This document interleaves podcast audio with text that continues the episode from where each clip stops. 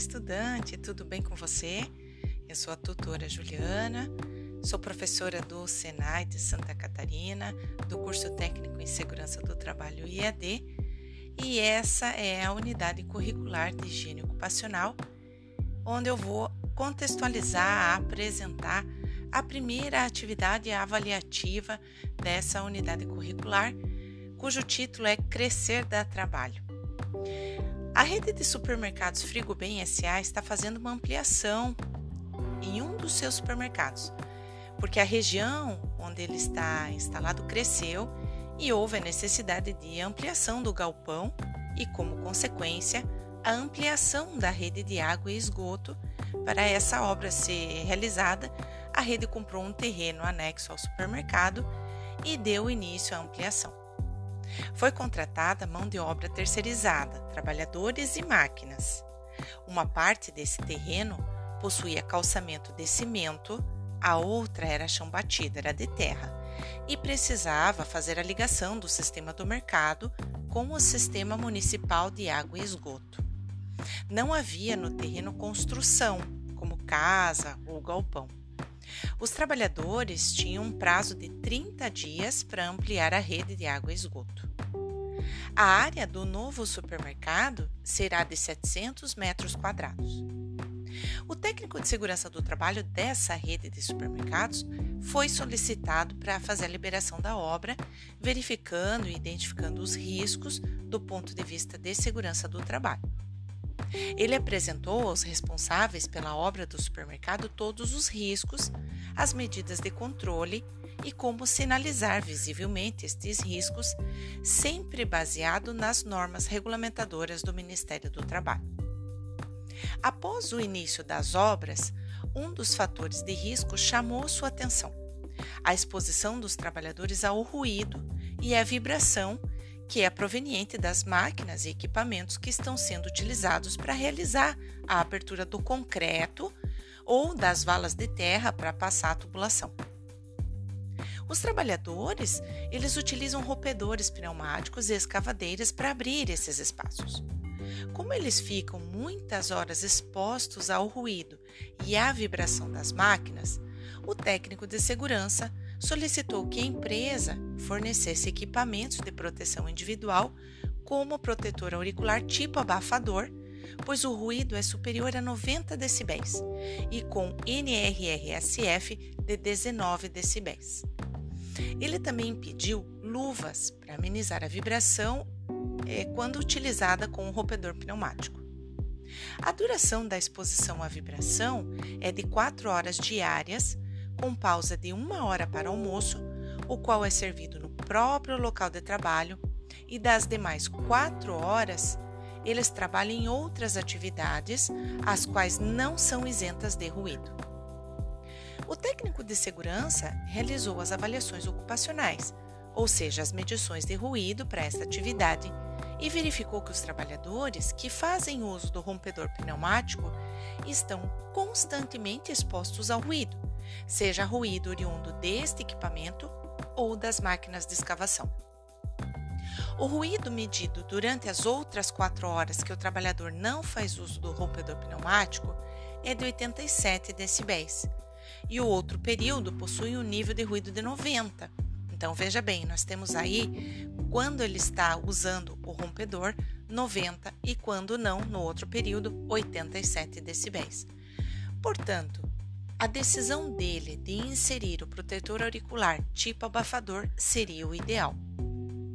Foram realizadas duas dosimetrias de ruído, uma medição durante o uso do equipamento e uma outra no período sem o uso do rompedor. Agrupou-se os trabalhadores em similaridade de risco e não foi coberta toda a jornada de trabalho. Veja, ele fez duas medições em dois momentos diferentes e não fez a medição de toda a jornada de trabalho. Ele fez amostras de duas horas para cada atividade. São quatro trabalhadores que fazem a mesma atividade durante o dia e com revezamento de função. Os parâmetros de medição, os dados inseridos no dosímetro de ruído, os critérios de avaliação que ele utilizou para realizar as medições foram sugeridos pela NR15 e pela NHO01. A NHO01, lembrando que é a norma de higiene ocupacional número 1, que trata sobre os procedimentos técnicos de avaliação de ruído. O técnico de segurança do trabalho fez as medições de perigos e riscos no relatório de liberação da obra e também solicitou à empresa terceirizada que incluísse estes riscos e medidas de controle no PGR dela. Para dar início à obra, a rede de supermercados ofereceu os EPIs adequados aos riscos, mas, posteriormente, quando houve a substituição dos EPIs por novos, a empresa terceirizada deveria oferecê-los. Ele sugeriu como medida de controle para a vibração, além das luvas, pausas ou rodízios de função, só que não foram realizadas medições de vibração. Assim, ele seguiu com seu trabalho de técnico de segurança nesta obra e sempre atento aos demais riscos envolvidos para a execução da ampliação da rede de supermercados. E aí, agora, você se coloca como técnico de segurança para fazer uma análise desse caso. Essa vai ser a sua atividade. Para isso, você vai ter que elaborar um documento, um arquivo de texto, com análise dos riscos identificados e das medidas de controle utilizadas pelo técnico de segurança. Veja só, você já tem toda essa contextualização explicando os riscos, as medições, os EPIs implementados. Está tudo descrito no contexto da atividade, da situação de aprendizagem. Mas você vai utilizar um anexo para fazer essa entrega. Vão ter perguntas norteadoras, algumas perguntas que você vai usar para elaborar o seu documento de análise. Mas assim, fique atento porque essas perguntas elas não precisam ser respondidas, tá ok? Então você vai olhar todas elas e vai pensar, nossa, quanta pergunta, não é mesmo? Mas não precisa responder. Elas vão nortear o desenvolvimento da sua análise. Elas servem para você se orientar, saber o que precisa conter nesse relatório. Esta atividade deverá ser postada é, para o professor, entregue né, para o professor é, no encontro presencial, conforme a, a, agenda do aluno. Então, essa atividade ela vai ser é, entregue para o professor do presencial e não para a tutora no ambiente virtual. Então, vai ter aí um documento em Word, né, onde você vai identificar todos os riscos, apresentar uma análise fundamentada sobre os métodos de avaliação, analisar as medidas de controle, apontando se elas estão adequadas à situação apresentada.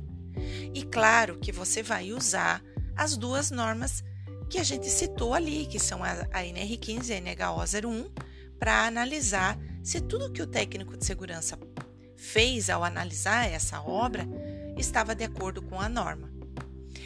E aí tem uma segunda etapa que você vai realizar presencialmente no encontro presencial com o professor do presencial, que é aprender a fazer uma análise de ruído.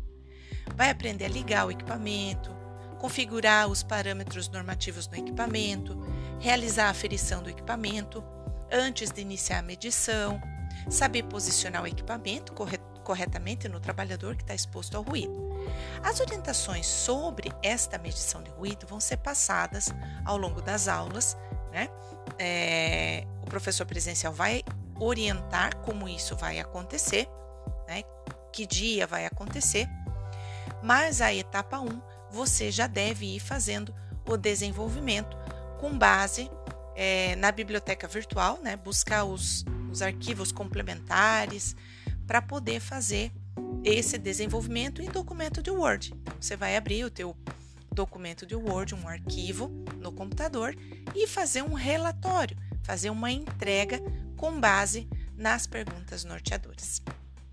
Eu espero que tenha ficado claro qual é o objetivo dessa atividade, que é a questão da análise dos riscos envolvidos, que no caso aqui é ruído e vibração, as medidas que o técnico de segurança do trabalho encontrou para colocar os trabalhadores é, fora de perigo. É, porém, a nossa parte agora é saber se o que o técnico implementou, se as análises do técnico de segurança estão corretas e, se não estiverem, o que ele deveria ter feito. Eu conto com você nessa atividade e dúvidas, procure conversar com nós, professores, para esclarecer antes do período de entrega. Fique de olho no ambiente virtual e fique de olho na agenda do estudante para não perder o prazo de entrega da atividade. Tchau e um abraço da higienista.